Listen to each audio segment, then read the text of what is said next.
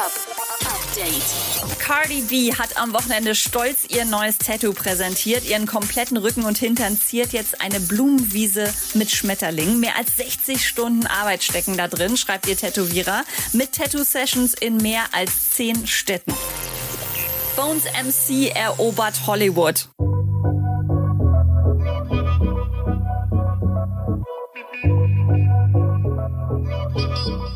Nachdem er am Freitag mit Roadrunner die erste Single von seinem neuen Album Hollywood gedroppt hat, hat er jetzt einen angeblichen Chatverlauf mit Kylie Jenner gepostet, die seinen neuen Track total feiert und Bones nach LA einlädt. Nur Hater würden sagen, es ist fake.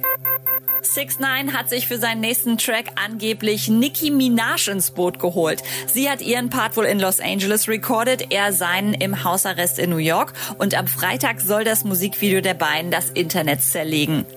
Update mit Claudi on Air.